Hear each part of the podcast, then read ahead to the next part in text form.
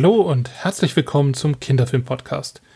Ich bin sehr glücklich, dass wir heute über einen Film sprechen können, auf dessen Kinostart ich mich freue, seit ich ihn 2021 auf der Berlinale sehen konnte. Ich begrüße ganz herzlich Roshanak beherrscht Nejat, die Produzentin des Films Mission Ulja Funk, der am 12. Januar in den Kinos anläuft. Roshi, wie schön, dass es geklappt hat. Ja, vielen Dank und hallo an alle, die zuhören. Und danke für die Einladung. Sehr gerne.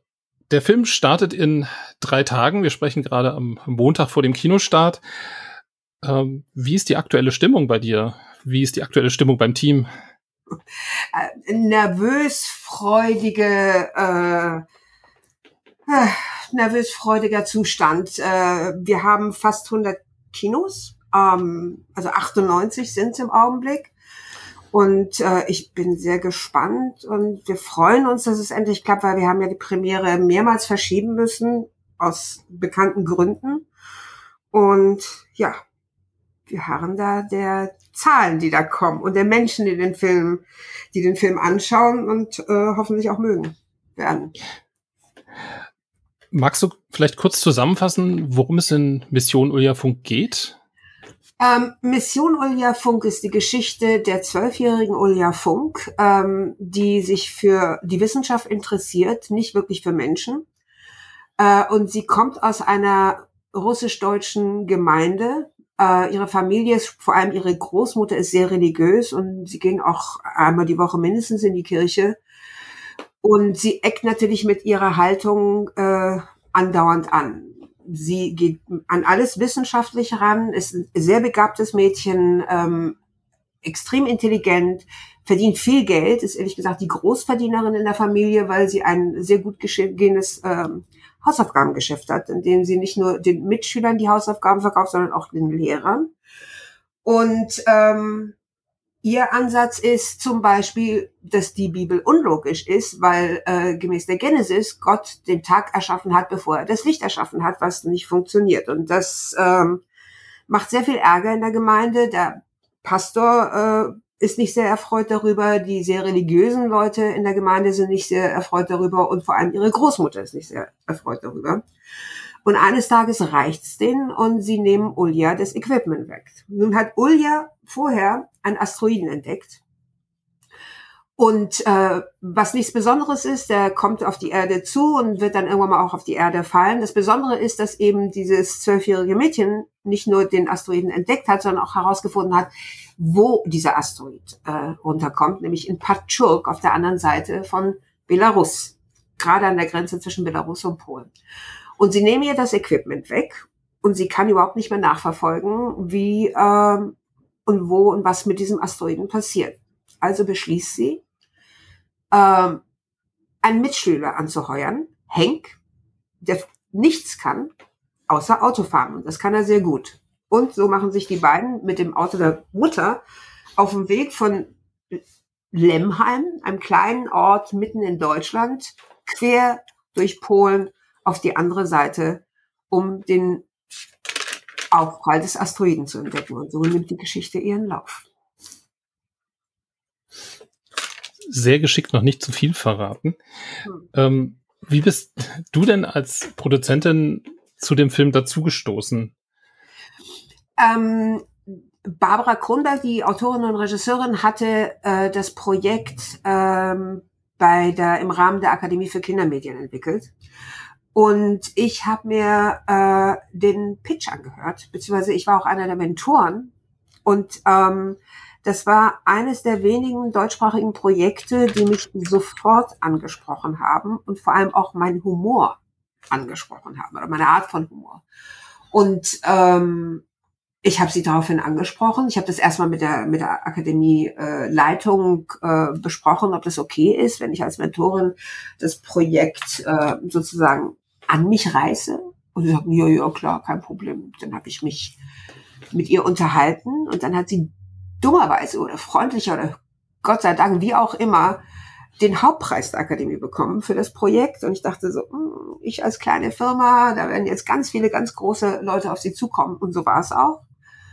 Aber aus irgendeinem mir nicht erfindlichen Grund ähm, hat sie sich für mich entschieden. Und das war auch gut, finde ich jetzt. Also nicht nur für Sie, sondern auch für mich, weil wir haben tatsächlich den gleichen Humor, gucken mit der gleichen liebevollen, ironischen Art auf die Welt und ähm, das war eine glückliche Fügung. Und so haben wir das Projekt entwickelt.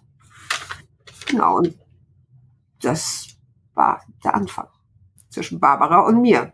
Wir haben jetzt noch ein paar andere Projekte, die wir gemeinsam machen. Aber ja.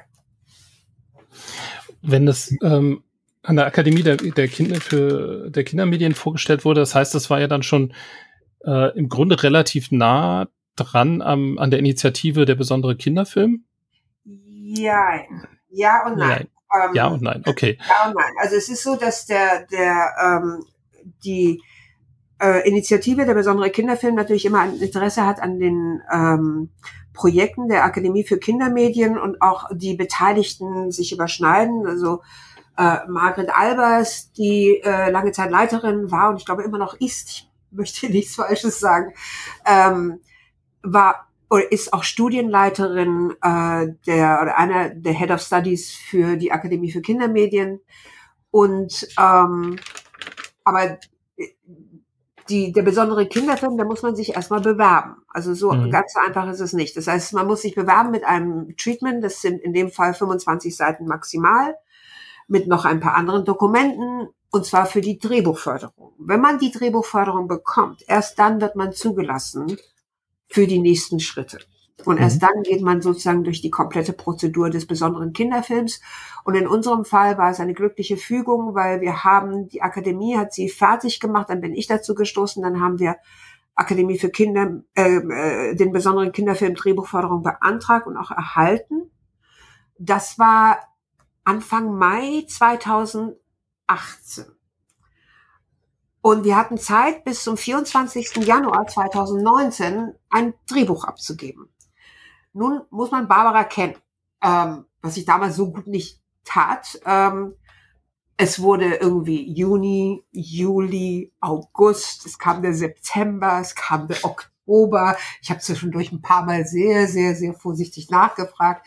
Und schlussendlich kam am 28. November eine sogenannte nullte Fassung des Drehbuchs. Wir hatten natürlich vorher, bevor sie, bevor wir eingereicht hatten, hatten wir alle möglichen Wendungen und so weiter schon miteinander diskutiert und durchgesprochen und ich weiß nicht was. Aber wie gesagt, 28. November kam die nullte Fassung. Die war schon ganz okay. Also man erkannte die Geschichte, aber sie war irgendwie noch total zerfleddert. dann hatten wir ein Treffen mit einem Dramaturgen. Das war am 4. Dezember 2018. Und danach war Barbara erstmal genervt, was ich sehr gut verstehen kann, äh, weil man natürlich dann das Drehbuch gemeinsam zerpflückt. Und dann hat sie sich hingesetzt und ich weiß nicht, wie sie das macht, aber das ist Barbara. Die braucht ewig, wirklich ewig, bis sie zu dem Punkt kommt. Aber wenn sie den Punkt hat und wenn sie den Angelpunkt hat, von dem sie aus die Geschichte erzählen will, kommt dann zwischen dem 5. Dezember und dem 14. Januar kommen nochmal drei Fassungen. Und mit dieser dritten Fassung, da haben wir noch einmal drüber gelesen, hier und dort ein paar Rechtschreibfehler irgendwie äh, in Ordnung gebracht, Interpunktionsfehler, haben wir den kompletten Film finanziert. Und man muss dazu sagen, das ist ja kein einfacher Film. Es ist, Kinderfilme sind sowieso nicht einfach, weil Kinderfilme, die Kinder haben eine beschränkte Arbeitszeit. Also die können nur fünf Stunden am Set sein. Nummer eins. Nummer zwei, wir hatten nicht nur die Kinder, sondern wir hatten einen ganzen Haufen von Kindern, weil es ist ein Ensemblefilm. Und wir hatten nicht nur einen Haufen an Kindern, wir hatten auch einen Haufen an Schauspielern, weil es ist ein Ensemblefilm. Das heißt, sie hatte teilweise am Set 16 Schauspieler, die sie handeln müsste. Mhm. Tiere, Special Effects, Virtual Effects, Stunts, Singen vor der Kamera, in die Kamera, live singen, das komplette Programm. Und das ist schon eine große Herausforderung für eine Debütantin oder für eine Debütregie. Und das hat sie ganz hervorragend gemeistert, muss man einfach so sagen. Ähm, und ich bin extrem glücklich mit dem Ergebnis. Das heißt, es hat sich, ähm, also nochmal ganz kurz auf die, die, die, die Phase des Drehbuchs und die Produktionsforderung zurückzukommen. Es hat sich da zeitlich alles total gut gefügt. Ähm, gab es denn äh, also wie, wie muss man sich bei der bei der Initiative der besondere Kinderfilm, ähm, also ich komme deshalb ein bisschen mehr drauf zu sprechen, weil äh, Mission Ulia Funk, also euer Film ist jetzt der zehnte die Initiative rausgebracht hat nach zehn Jahren. Ähm, das heißt, wird in diesem Jahr sicher auch so ein bisschen eine Perspektive drauf geben, Blick drauf geben, was haben die gemacht, wie ist das gelaufen. Und äh, Margit Albers hat vor etwa einem Jahr in einem Interview, als es schon darum, also als sie noch dachte, dass Mission Funk 2022 in die Kinos käme, ähm, hat sie schon darauf vorausgeschaut und hat auch gesagt, ähm, das wäre ein Film, der in der Anfangsphase der Initiative nicht gefördert worden wäre, weil sich das niemand getraut hätte. Ja. So. Und, und, und mein, ja, Entschuldigung. Nein, nein, nein. Also mein, meine Frage wäre jetzt so ein bisschen gewesen, ähm, wie, muss man sich da die, die Interaktion mit der Initiative vorstellen? Gab es da noch quasi weitere Unterstützung, äh, auch speziell für Barbara für das Drehbuch, oder hat sie das nicht weiter interessiert? Oder ist das, wie, wie muss man sich da die, die Zusammenarbeit? Naja, also man muss sich das, also es ist ein bisschen, wir, wir hatten ja Abgabedatum, das war der 24. Januar 2019. Und am 7. März 2019 mussten wir das Projekt verteidigen. Die Initiative hatte die nullte Fassung gelesen, weil sie wollte einfach die erste Fassung im Oktober schon haben. wir hatten im Oktober nichts und es war dann Ende November, also habe ich sie einfach geschickt. Und wie gesagt, das Drehbuch war bei Weitem noch nicht fertig. Und ähm, das ist schon sehr speziell Barbara, dass sie es dann schafft, innerhalb von letztendlich fünf Wochen drei Fassungen zu schreiben, die es auch in sich haben. Ne? Also es ist jetzt nicht so, dass diese Fassung, wir reden von einem relativ aufwendigen Film, und eine Debütregisseurin. Das Budget war sehr hoch, äh, wir haben mit dieser dritten offiziellen Fassung alles finanziert. Äh, wir geben das ab, dann hast du, das ist der 24. Januar ist die Deadline mit allen anderen Dokumenten, Finanzierungsplan, Kalkulation, Co-Produktionspartner. Wir brauchen, es ist ja auch nicht ein Film, der nur in Deutschland spielt, das heißt, er spielt auch in Polen und wir brauchen Co-Produktionspartner. Und wir hatten eben einen polnischen Co-Produzenten, also eine polnische Co-Produzentin. Und dann haben wir eben die Verteidigung des Projektes gehabt am 7. März. Und das muss man sich so vorstellen, da stehen Barbara und ich und ungefähr 22 finanziert. Also alle Regionalförderer, alle Senderbeteiligten, ähm, die, die nationalen Förderer, also BKM, FFA und eben Margaret Albers und damals Hannah Reifgerst. Und wir hatten uns gedacht, okay, wir haben es jetzt abgegeben. Die wollen bestimmt ein Update, weil die lesen das ja auch alles und entscheiden dann eben über den deutschen Finanzierungsanteil. Und ähm, dann dachten wir uns, was können wir denn machen, damit die irgendwie ähm, positiv entscheiden, weil sie hatten uns ja auch nicht wirklich auf dem Plan, das muss man sagen, weil wir hatten einen wirklich, es war ein unfertiges Drehbuch abgegeben. Hm. Und die dachten, naja, wir würden dann jetzt eben Projektentwicklung beantragen und nicht direkt in die Produktionsförderung gehen. Und dann kamen wir auf die Idee zu sagen, okay, wir arbeiten natürlich weiter, aber was wir machen, ist, wir machen für die Runde eine Art Sizzle Reel. Ein Sizzle Reel ist ein Trailer, im Grunde genommen, den man macht mit einem nicht existierenden, für einen nicht existierenden Film, äh, also noch nicht gedrehten Film, ähm, mit, unter Zuhilfenahme anderer Filme.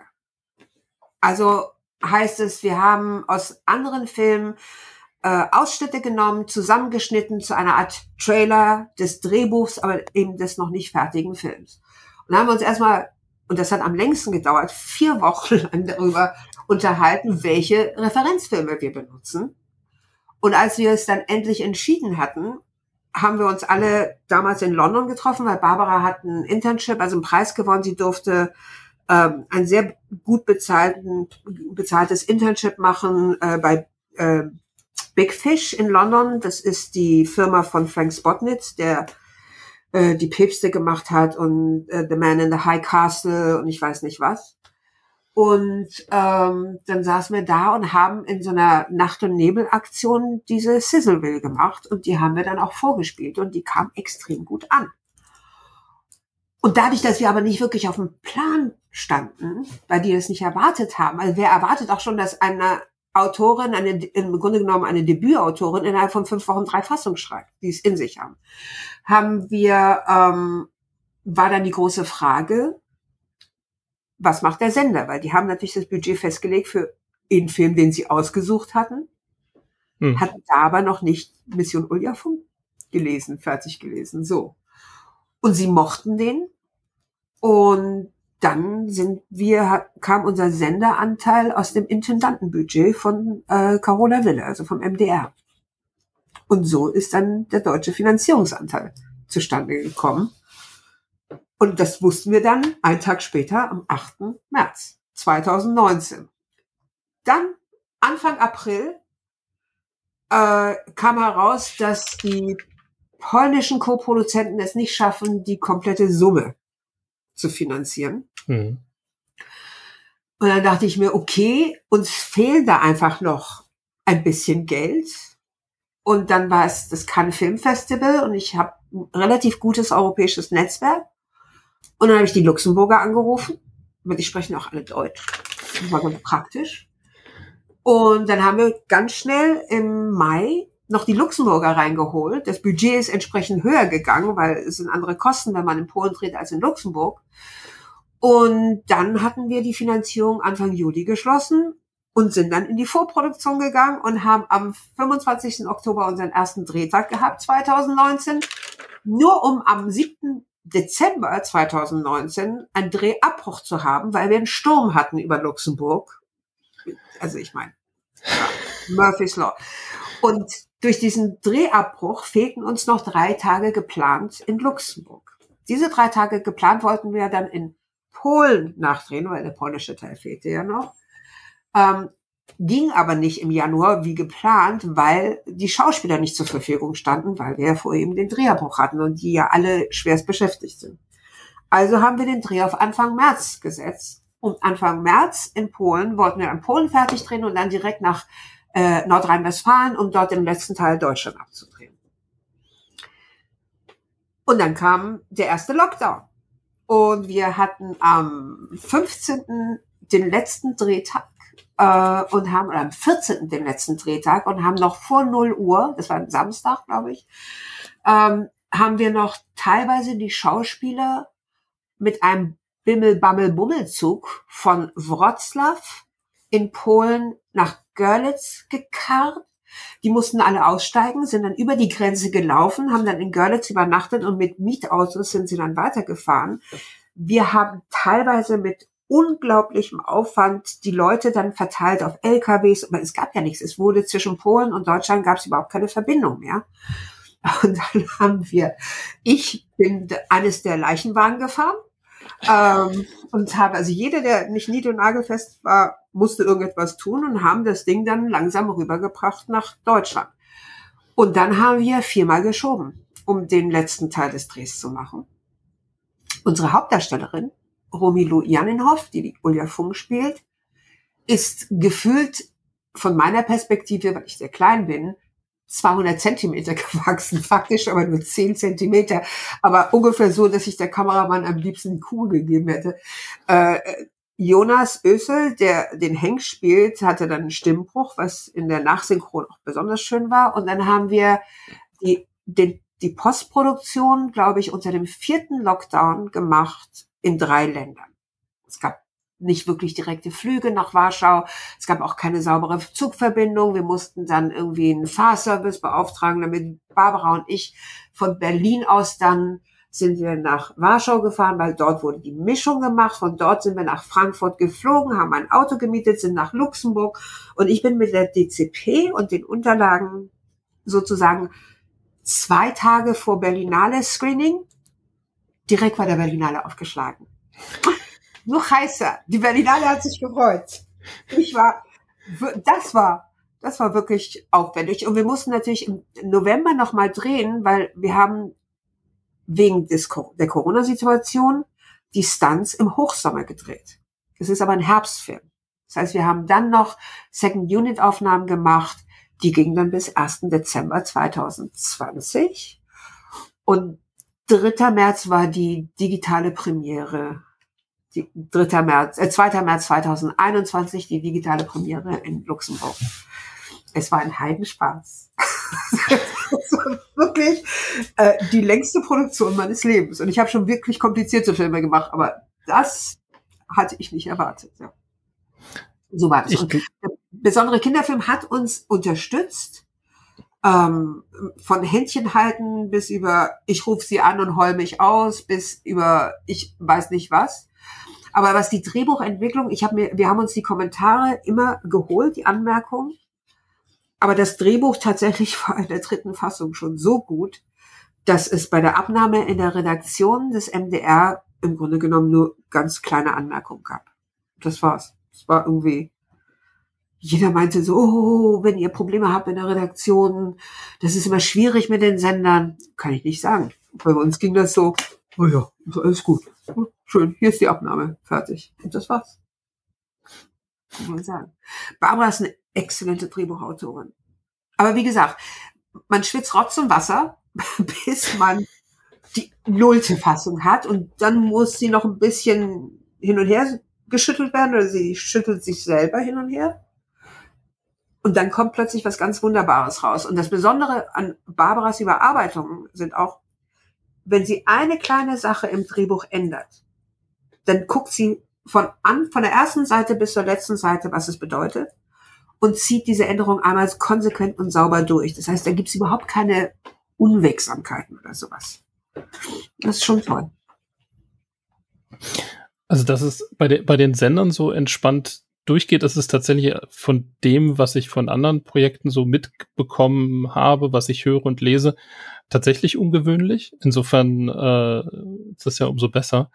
Ähm, heißt das, dass auch die anderen Finanziers, also das heißt aus Polen, aus Luxemburg, dass die auch keinen weiteren äh, Änderungsbedarf sahen, muss man sozusagen? Nee, also inhaltlich waren wir, waren sie alle glücklich. Ähm, ich meine, das, was Margret Albers gesagt hat, dass vor zehn Jahren ein solcher Film nicht möglich gewesen wäre, kann schon sein. Er ist schon sehr besonders. Ich finde, deswegen passt er auch in den besonderen Kinderfilm, weil ähm, ja, es, es gibt, ich will auch nicht so viel verraten. Es sind halt, es ist erstmal, es ist ein Film, der sowohl für die Kinder als auch für die Erwachsenen funktioniert, also für die ältere Generation auch.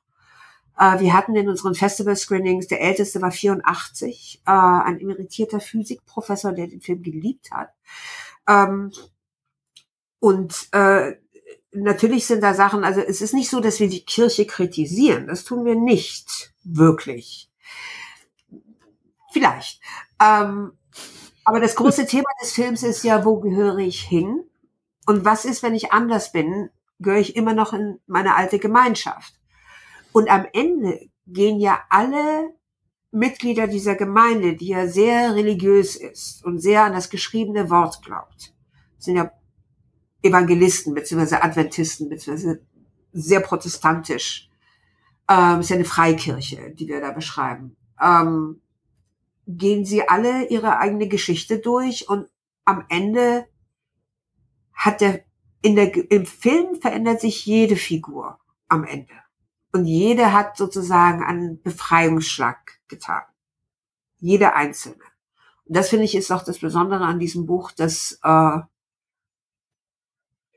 wir machen uns vielleicht hier und dort lustig über die Kirche als Institution, aber nicht über die Gläubigen. Den lassen wir ihre Gläubigkeit und sie liberalisieren sich am Ende.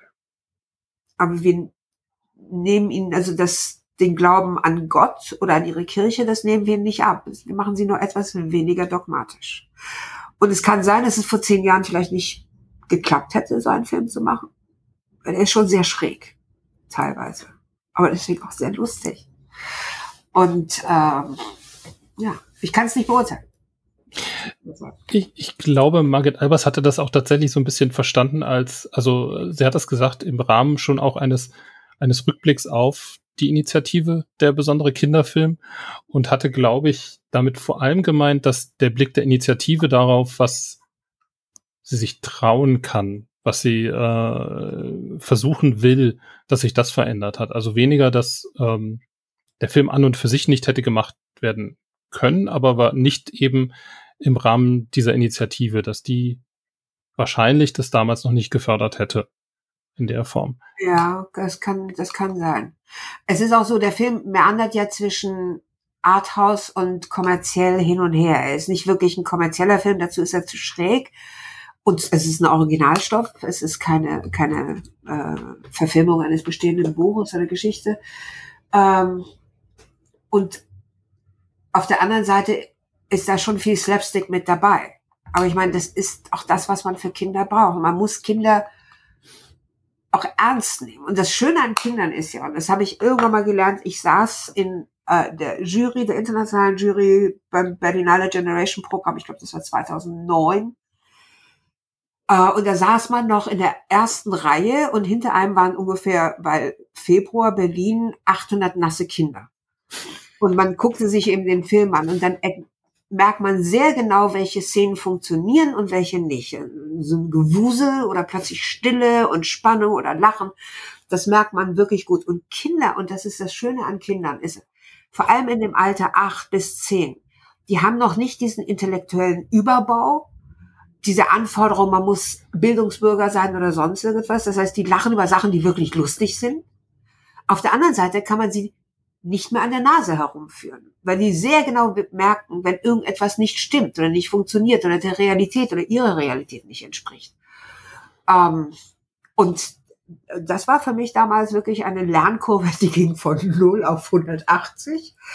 Und äh, das haben wir versucht bei Ulja Funk auch durchzusetzen und, und mit zu berücksichtigen. Kinder ernst nehmen und auch in ihrem Bedürfnis an Unterhaltung.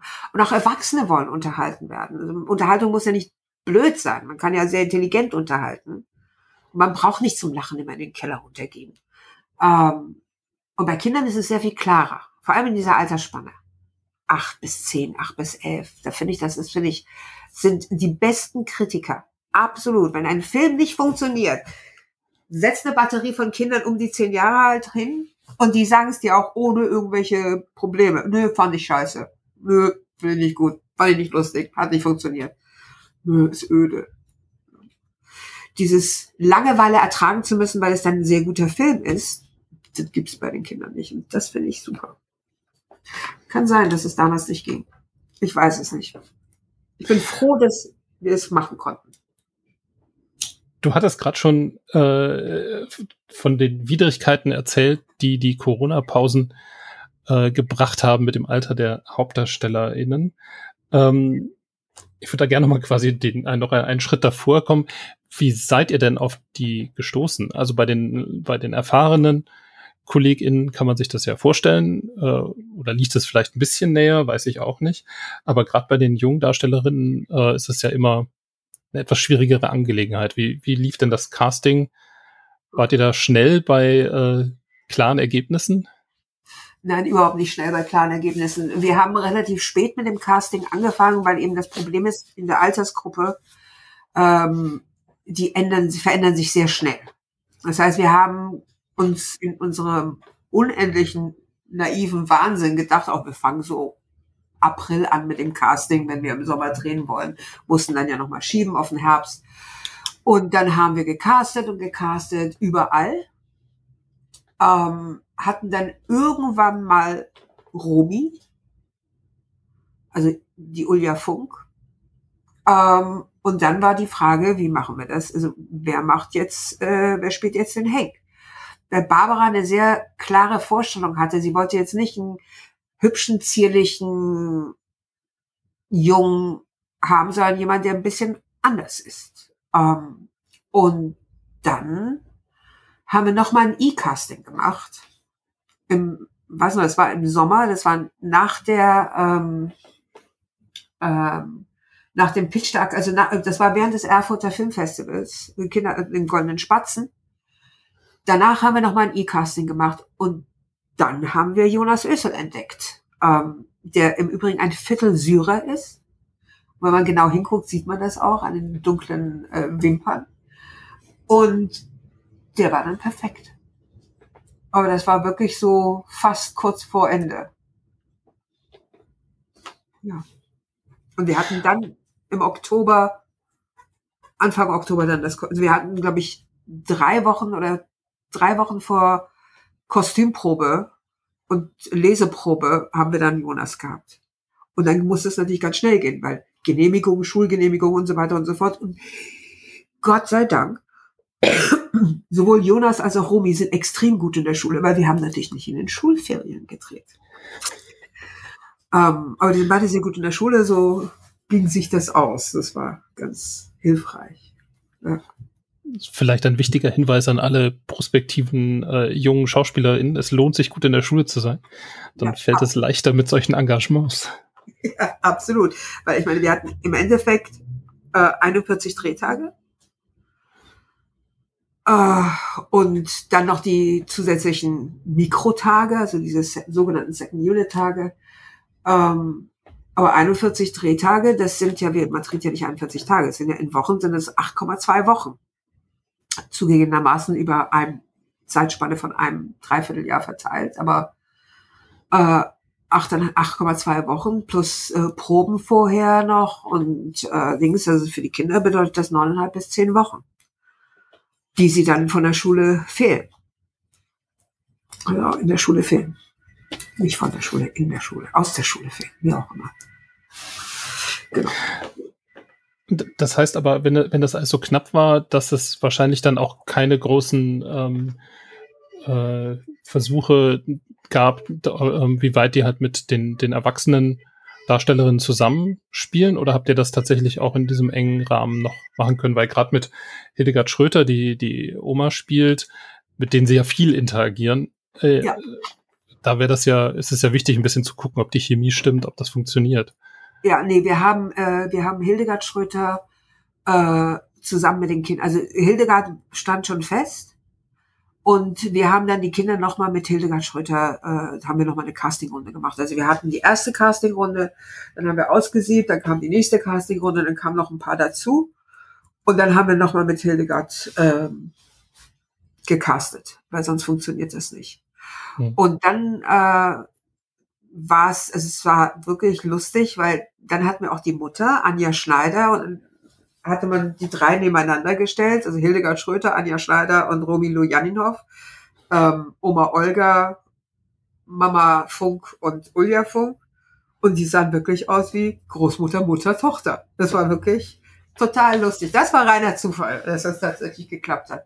Aber nee, äh, Hildegard Schröter für die Oma Olga, die hat, die haben wir mit verwendet für das Casting, sonst funktioniert das nicht mit der Chemie. Und wir haben auch äh, Romy Lujaninhoff und Jonas Ösel zusammen gecastet. Also wir haben mhm. da auch verschiedene Varianten, weil auch wenn da die Chemie nicht stimmt, funktioniert der ganze Film nicht. Also das, auch das haben wir gemacht. Das waren anstrengende Tage. Und äh, mal aus Neugier nach der pa Zwangspause ähm, nehme ich an, dass zum Beispiel, äh, um jetzt das äh, Wachstum ähm, von Romilo Jamenhoff zu, zu übertünchen, habt ihr irgendwie mit Kameraeinstellungen und äh, Zusammenstellung oder mit Hockern getrickst? Wie, wie muss man sich das vorstellen? Ja, das Gute war, dass ähm, ähm, die saßen, also das, was wir im Sommer gedreht haben, waren vor allem die Stunts in Nordrhein-Westfalen. Äh, da saßen sie oft allein im Auto zu zweit und das kann man mit dem Sitzen kann man das relativ leicht ausbalancieren. Äh, wir mussten allerdings auch ein paar Fotos machen. Das war ein bisschen schwieriger, aber da kann man einfach äh, Jonas ein bisschen weiter nach vorne setzen, Romy ein bisschen weiter nach hinten, so dass das ohne dass man jetzt so einen leicht veränderten Winkel, dann kann man das ausspielen. Ich sehe es. Ich sehe den Unterschied zwischen, ich weiß ganz genau, was wir wo wann gedreht haben. Und zwar nicht nur, weil ich das weiß oder mich dran erinnere, sondern ich sehe es an den Gesichtern, wann wir was gedreht haben. Also sind schon älter geworden einfach. Ich meine, neun Monate im Leben eines 12-, 13-Jährigen oder 13-Jährigen ist, da wandeln die sich. Ja, ja und das tun Romy sie. ist jetzt ein ganzer, ganzen Kopf größer als ich. Ich gucke sozusagen nach oben. Ja, die ist schon, schon 16 jetzt, ne? Glaube ich. 16, ja, ja, genau. Das ist natürlich wirklich schon sehr groß. Ja, und Jonas macht jetzt ein Auslandssemester oder Auslandsjahr in den USA. Und der hat jetzt auch eine ganz andere Stimme. Nicht mehr diese Jungsstimme so mit zwölf, sondern schön Stimmbruch. Das war auch lustig, weil wir mussten nachsynchronisieren. Und der hörte sich komplett anders an. Und dann musste der Sounddesigner, unser Toningenieur, hat dann für die Postproduktion hat dann die App so programmiert, eine App so programmiert, dass sozusagen die Stimme von Jonas wieder ein bisschen kindlicher links. Und dann haben wir noch ein Coaching mit ihm gemacht, damit er sozusagen lernt, wie man ein bisschen kindlicher sich anhört. Aber auch da höre ich natürlich den Unterschied es fällt nicht auf. Einem normalen Zuschauer, also einem Zuschauer wird es nicht auffallen. Mir fällt es auf, weil ich den Film gefühlt 200 Mal gesehen habe. Ich habe eine Muster zwei, drei Mal gesehen. Deswegen weiß ich sehr genau, wie die sich anhören. Im Alter von 12 und dann von 13. Und jetzt eben 16. Ja. Aber Ton ist ein gutes Thema. Ähm, die Musikauswahl ist noch mal was ganz Besonderes. Also mir hat das sehr gut gefallen. Es wird, du hattest es vorhin schon kurz erwähnt, es wird ja auch viel gesungen. Ähm, live in die, äh, vor der Kamera. Ähm, zum anderen, weil, so viel kann man, glaube ich, verraten, äh, da also eben der Chor dieser Gemeinde unterwegs ist. Ähm, und äh, es werden einige, einige wunderschöne Kirchenlieder ja wirklich gesungen. Ähm, und aber eben auch Go West zum Beispiel. Ähm, wie habt ihr, also ist, ist das schon im Rahmen des, des, der, der, des Drehbuchs ähm, entstanden, dass schon klar war, welche Lieder gesungen werden? Oder kam das zum Teil erst später? Nein, es war schon im Drehbuch klar. Ähm, wir hatten äh, von Anfang an gesagt, es gibt Musik triggert im Film nostalgische Erinnerungen. Und es war sowohl Barbara als auch mir wichtig, dass wir eben nicht nur die Kinder unterhalten, sondern auch die Eltern, die mit ihnen in die Kinos gehen oder die Großeltern. Und haben uns daher für bestimmte Szenen, für Songs entschieden, ähm, die eben in der Jugendzeit der Eltern bzw. Großelterngeneration Hits waren. Ähm, das war das eine. Und wir haben äh, weil wir auch teilweise in die Kamera gesungen haben, musste das ja vorher feststehen. Das heißt, die mussten ja im Drehbuch äh, musste der Text stimmen, wir mussten, äh, die mussten üben, die hatten Coaching von einem äh, Musiker, der ihnen das Singen nochmal versucht hat beizubringen, was nicht so ganz einfach ist. Vor allem die, das Weihnachtsoratorium, das wir leicht umgetextet haben. Ähm, das war von Anfang an klar, dass gesungen wird und es war von Anfang an klar, dass es aufwendig wird diesbezüglich. Ja. Das war auch eine Anmerkung, dass wenn wir zu wenig Geld haben, wir vielleicht jetzt Musikbudget streichen. Ähm, das hätten wir nie getan. Also ich hätte lieber eine Rolle weggestrichen, als das Musikbudget wegzustreichen, weil ich finde, Musik im Film ist sehr wichtig. Es ist wichtig, dass es auch gut gemacht wird und man darf das auch nicht zu als Stiefkind äh, sozusagen stiefmütterlich behandeln. Äh, und man neigt dazu, weil am Ende des Tages hat man, wenn der Dreh fertig ist, kaum noch Geld und ist dann da über Budget und da über Budget und denkt, ah ja, dann kann ich ja ein Musikbudget kürzen. Das haben wir von Anfang an ganz bewusst nicht gemacht. Wir haben das Geld beiseite gelegt, wir haben im Vorfeld recherchiert, was die Musikrechte kosten und das haben wir durchgezogen. Und ich bin auch ganz glücklich darüber. Und ich bin auch sehr glücklich über den Komponisten. Der hat einen unendlich guten Job gemacht.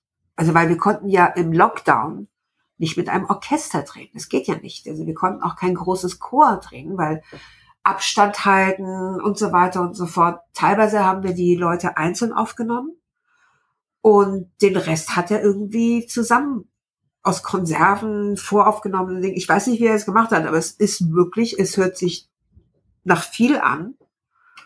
Aber es waren nie mehr als zwölf Leute auf einmal auf der Bühne. Es ging auch nicht. Also, wie gesagt, der Chor, wir können keine, konnten nicht mehr als, ich glaube, zehn Leute sogar auf der Bühne haben oder acht oder irgendwie sowas. Mhm. Die Bühne ist ja auch begrenzt, Sicherheitsabstände, Mikrofone und so weiter und so fort. Das war dann schon ein bisschen komplizierter zum Ende hin. Ich, es gibt einen Soundtrack übrigens von dem ah, Film auf okay. Spotify namens Mission Ulja Funk. Den werde ich suchen und äh, verlinken, damit die Hörerinnen den auch finden können. Ja, das wäre sehr nett. Ähm, Jetzt war, wir, wir, wir haben schon darüber gesprochen, der, der Prozess war sehr lang. Corona hat das alles nicht leichter gemacht. Ähm, und dann gab es eben die, die Premiere auf der Berlinale vor zwei Jahren. Ähm, und das ist dann, also es ist schon ja durchaus üblich, dass Filme dann mal so ein Jahr noch irgendwie durch die Festivals laufen. Ähm, kommt bei so kleineren Kinderfilmen öfter vor. Äh, dass es zwei Jahre dauert, ist sehr ungewöhnlich. Ähm, ich vermute mal, dass das auch hauptsächlich an Corona lag. Ähm, oder gab es da noch andere Faktoren, die mit reingespielt haben? Hauptsächlich an Corona, aber nicht nur. Ähm, also wir wollten, ursprünglich wollten wir direkt nach der Berlinale starten. Ähm, nicht im Sommer, sondern es, es ist ein Herbstfilm. Dann dachten wir im Herbst, aber Corona ging nicht. Dann äh, März ging nicht, 22. Dann wollten wir im Herbst 22 starten. Aber dann kam die Schule der magischen Tiere und unser Verleiher sagte, ich halte es nicht für eine gute Idee, den Film in der Nähe der Schule der magischen Tiere zu starten. Und dann haben wir in Absprache mit allen beteiligten Finanziers und Investoren und Förderern und Sendern uns auf den 12. Januar geeinigt. Das ist der Grund. War wahrscheinlich, wenn man sich die Zahlen anguckt, äh, keine dumme Entscheidung, weil das war ja wirklich einer der, also einer der erfolgreichsten deutschen Filme überhaupt im vergangenen Jahr. Insofern. Ja, war's. Also die Schule der magischen Tiere war äh, 21, dafür haben sie 22 die Goldene Lola bekommen, der erfolgreichste Film in Deutschland. Über 1,7 Millionen Zuschauer in Deutschland, trotz Corona. Und äh, es ist davon aus, es war davon auszugehen, dass äh, Teil 2 äh, mindestens genauso erfolgreich wird. Und ich glaube, das war die richtige Entscheidung. Es war eine kluge Entscheidung. Jetzt geht's dann los. Roshi, vielen Dank. Ich wünsche diesem Film alles, alles Gute. Danke. Wie gesagt, ich freue mich auf den Kinostart, seit ich ihn gesehen habe. Ähm, vor allem, weil ich endlich möchte, dass mehr Leute ihn irgendwie sehen können. Bevor wir uns ganz verabschieden, noch meine Standardfrage an alle Gästinnen und Gäste. Ähm, deine drei liebsten Kinderfilme, welche würden dir da einfallen? Meine drei liebsten Kinderfilme. Also, ähm, der allererste Film, den ich, und ich bin ziemlich alt, im Kino sah, war Die Hexe und der Zauberer. Eine Walt Disney Produktion ähm, den würde ich definitiv dazu rechnen. Sehr lustig. Ähm, als zweites würde ich sagen die Monster AG, weil es einfach diese Angst der Kinder umdreht. Es sind die Monster, die Angst haben vor den Kindern, nicht umgekehrt. Und drittens, weil es so wahnsinnig lustig ist und, und auch ungewöhnlich in der Erzählung des Helden. Ich einfach unverbesserlich. Ja, genau, die drei, würde ich sagen. Ich könnte noch tausende andere äh, Filme nennen, äh, die ich mag. Äh, es ist immer schwierig zu sagen, aber immer die drei würden mir sofort einfallen. Ähm, ich mochte auch Kung Fu Panda oder Baymax. Ich mag solche Filme. Und ähm, ja, ich mag Komödien, wie man sieht. Und Animationsfilme offenbar. Und Animationsfilme, obwohl ich also selber keine Animationsfilme produziere. Ich mag sie sehr. Ja. Ich könnte noch Schreck nennen. Ähm, und es sind leider alles amerikanische Filme, also Hollywood-Filme, aber die sind schon ziemlich gut gemacht, muss man sagen. Ziemlich lustig. Genau. Stand by Me mochte ich. Aber es ist, ist das ein Kinderfilm? Mhm. Ja, auch. auch aber schon für dann dann auch für etwas ältere. Und genau. das ist fast mehr noch das, was man, glaube ich, eher so als Kindheitsfilm bezeichnet, also ein Film, der wo es eher um Kindheit geht, als dass er wirklich primär Kinder anspricht. Genau, genau.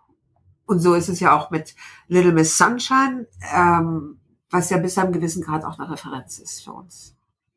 Wes Anderson und Little Miss Sunshine. das sind die Referenzen. Oh, doch, mir fällt noch ein Film ein. der keine Animationsfilm ist und der kein amerikanischer Film ist. Ich weiß nur leider den englischen Titel Hunt for the Wilder People. Ist nicht nur ein reiner Kinderfilm von Taika Waititi. Ich finde den großartig. Ja, das ist auch einer meiner Lieblingsfilme. Der heißt auf Deutsch, wo die wilden Menschen jagen. Ah, wo die wilden Menschen jagen. Das ist wirklich ein toller Film und der Hauptdarsteller ist absolut großartig. Ja. Das ist Liebe den. Liebe den. Ja. Ich kann das nur aus ganzem Herzen unterstützen. Das ist äh, tatsächlich einer meiner allerliebsten Filme überhaupt. Also ich finde den äh, großartig in ganz vielen Dingen und äh, ist bei uns in der Familie quasi so ein bisschen auch, auch ein Referenzfilm, der äh, aus dem bestimmte Zitate auch immer wieder rausgeholt werden und so. Ja. Also. Ja. Nee, den liebe ich sehr. Ich kenne auch den Produzenten, die Produzentin, äh, relativ gut und äh, ich weiß, wie sie es gedreht haben. es ist so verrückt wie dieser Film. Es ist wirklich ein gut gemachter Film. Und er ist, der, der Junge ist einfach grandios. Grandios, das kann man nicht anders sagen. Ja. Roshi, zunächst vielen herzlichen Dank für deine Zeit. Es war ein extrem interessantes Gespräch. Und ähm, genau, ab Donnerstag, 12. Januar, in hoffentlich mehr als 100 deutschen Kinos, Mission Ulia Funk. Ich wünsche dem Film alles Gute. Vielen Dankeschön. Dank. Danke.